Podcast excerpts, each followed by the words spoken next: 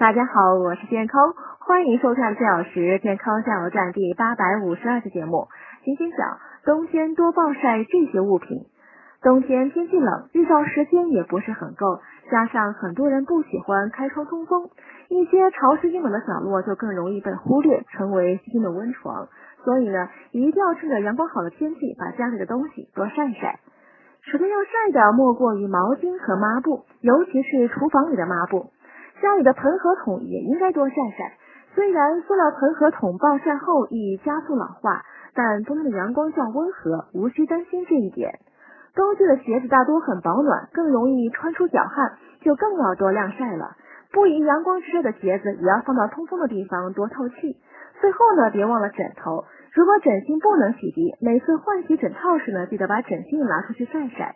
明年实行收费收听，优惠期仅剩最后一天。